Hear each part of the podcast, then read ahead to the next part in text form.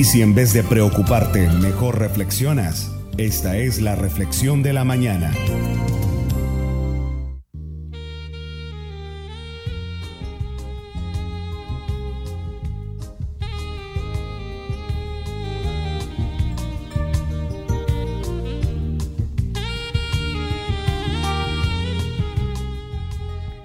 Haced todo sin murmuraciones y contiendas. Increíble que la palabra de nuestro Dios sea tan directa.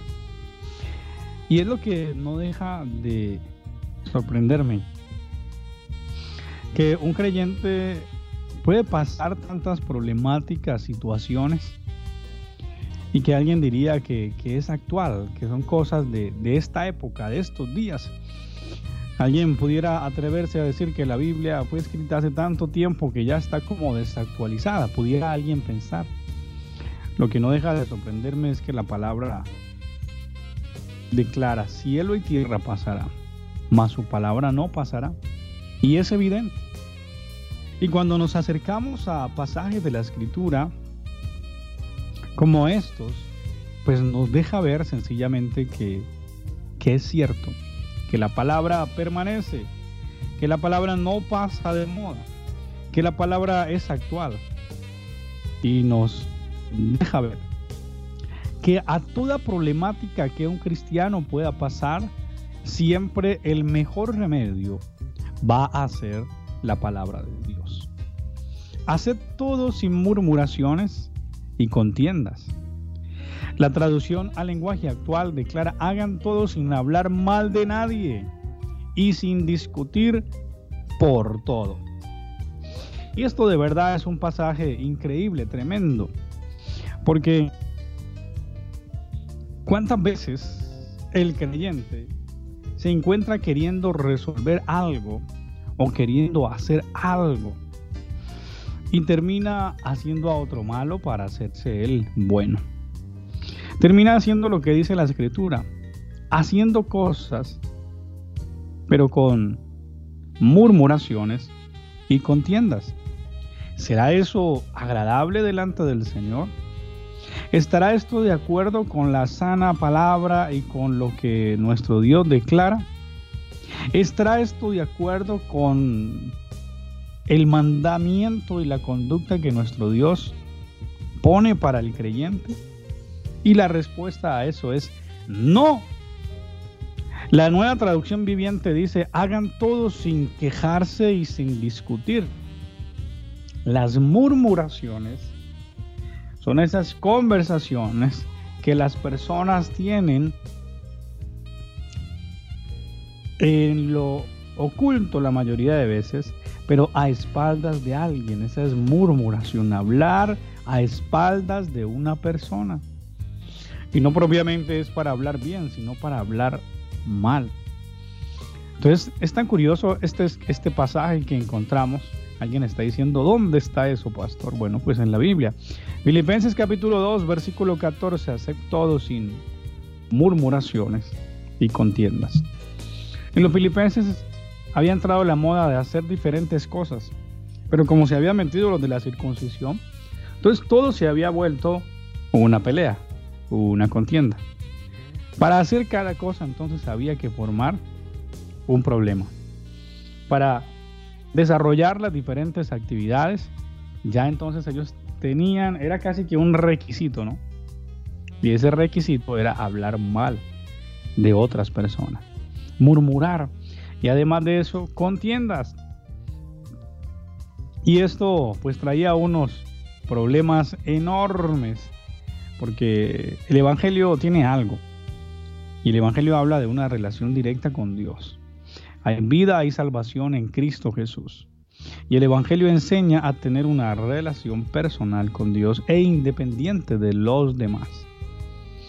Mientras que estamos en un mundo donde la gente le gusta estar pendiente de lo que hace otra persona, incluso algunos se dedican a hablar mal de otras personas. Incluso hay gente que puede alcanzar el éxito hablando mal de otra persona. Palabras populares sería pararse, pisotear a otra persona y subirse encima de ella para poder quedar más alto. La Biblia no enseña eso. Hagan todo sin hablar mal de nadie y sin discutir por todo. La murmuración va a traer contienda. La murmuración va a traer un repudio por el hermano. La carta de Juan habla mucho acerca del que aborrece a su propio hermano. ¿Y quién es el hermano? Alguien que comparte tu misma fe. Una persona que comparte tu misma fe, que cree en Cristo, es tu hermano. Si estás en la necesidad de hablar mal de esa persona, es porque algo está pasando dentro de ti y no estás alineado con la Biblia. Una persona que anda en pecado, ella misma habla mal de sí misma. Ella misma está poniendo su testimonio y su vida fuera de la voluntad del Señor. Para que seáis irreprensibles y sencillos. ¿A dónde debemos llegar nosotros? A este versículo 15. Para que seáis irreprensibles y sencillos. Esto eh, normalmente no es algo a lo que la gente le apunte. Irreprensibles es la persona que no hay nada para qué reprenderle porque su conducta es buena, es intachable. Y yo insisto en algo que he venido enseñando hace tiempo. El irreprensible no es el que dice yo. Yo soy irreprensible, la gente que dice yo, que yo soy santo.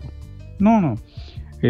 Aquella persona que usted mira, intenta reparar la conducta de esa persona y no encuentra cómo, cómo, hablar mal de esa persona. Ese es el irreprensible, no es el que se colgó, se colgó un cartel o se mandó a imprimir una camiseta que decía santidad a Jehová.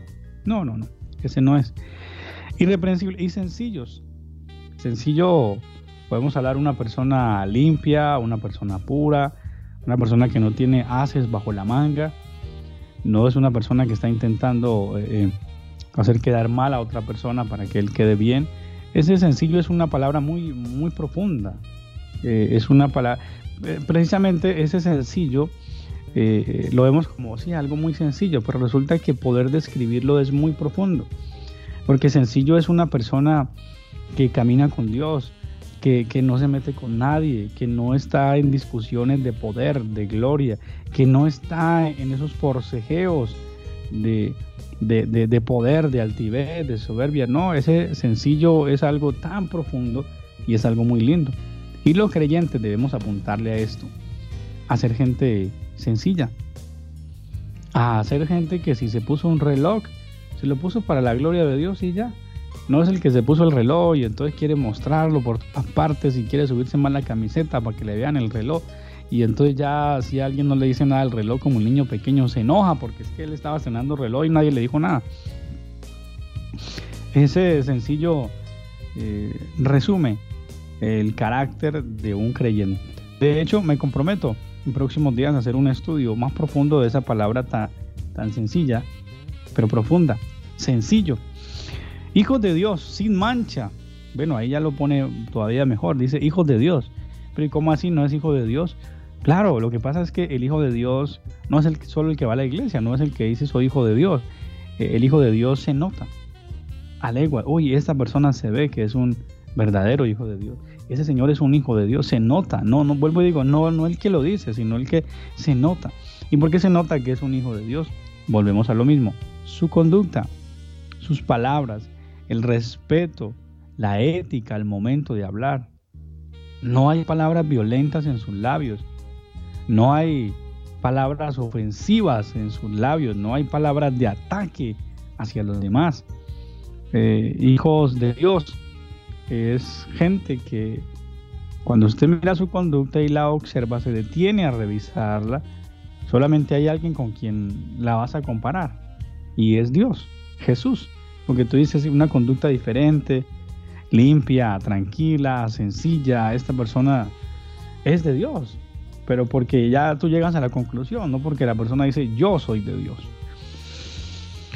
En medio, y aquí viene algo importante, en medio, dice sin mancha, es lo mismo que irreprensible, dice en medio de una generación, y aquí viene la enorme responsabilidad, y aquí viene el contraste, porque dice en medio de una generación maligna y perversa. Realmente las comparaciones de los creyentes no deberían estar entre los mismos creyentes. Voy a comparar a este creyente con este y este es como mejor. No, todos los creyentes deberíamos caminar de esta manera. eh, apuntarle a eso, a hacer las cosas sin murmuraciones, sin contiendas, a servir al Señor sin murmuraciones, sin contiendas, sin doblez de corazón, sin doblez de ánimo, a servir al Señor, dice la Biblia, eh, apuntándole a ser irreprensibles, a ser gente sencilla, hijos de Dios, sin mancha. Pero ¿por qué? Dice, en medio de una generación.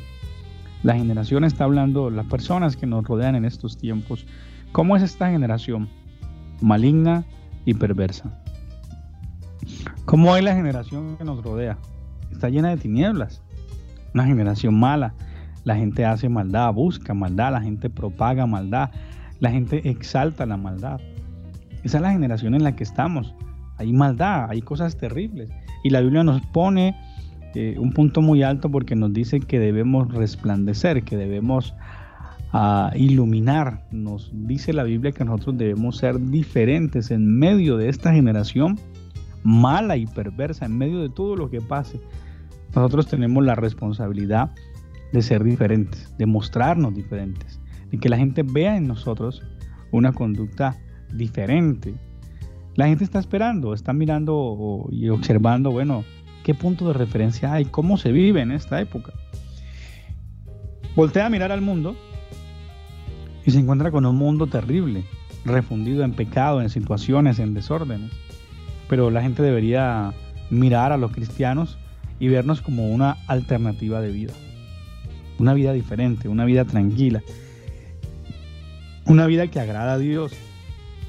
Y una vida que se ve hacia los demás o los demás la ven como deseosa, como una vida agradable, como una vida eh, que alguien puede desear y decir, me gusta la forma de vida de esta persona, me gusta la forma de vida de este Señor y me parece que es una forma de vida buena.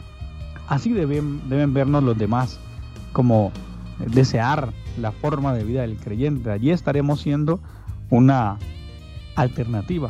O como muchos creyentes por años y años han usado una frase, a veces mal usada, marcar la diferencia. Hay una generación maligna y perversa. Pero en medio de esa generación, usted y yo debemos resplandecer como luminares en el mundo, ser realmente una alternativa para este mundo lleno de maldad.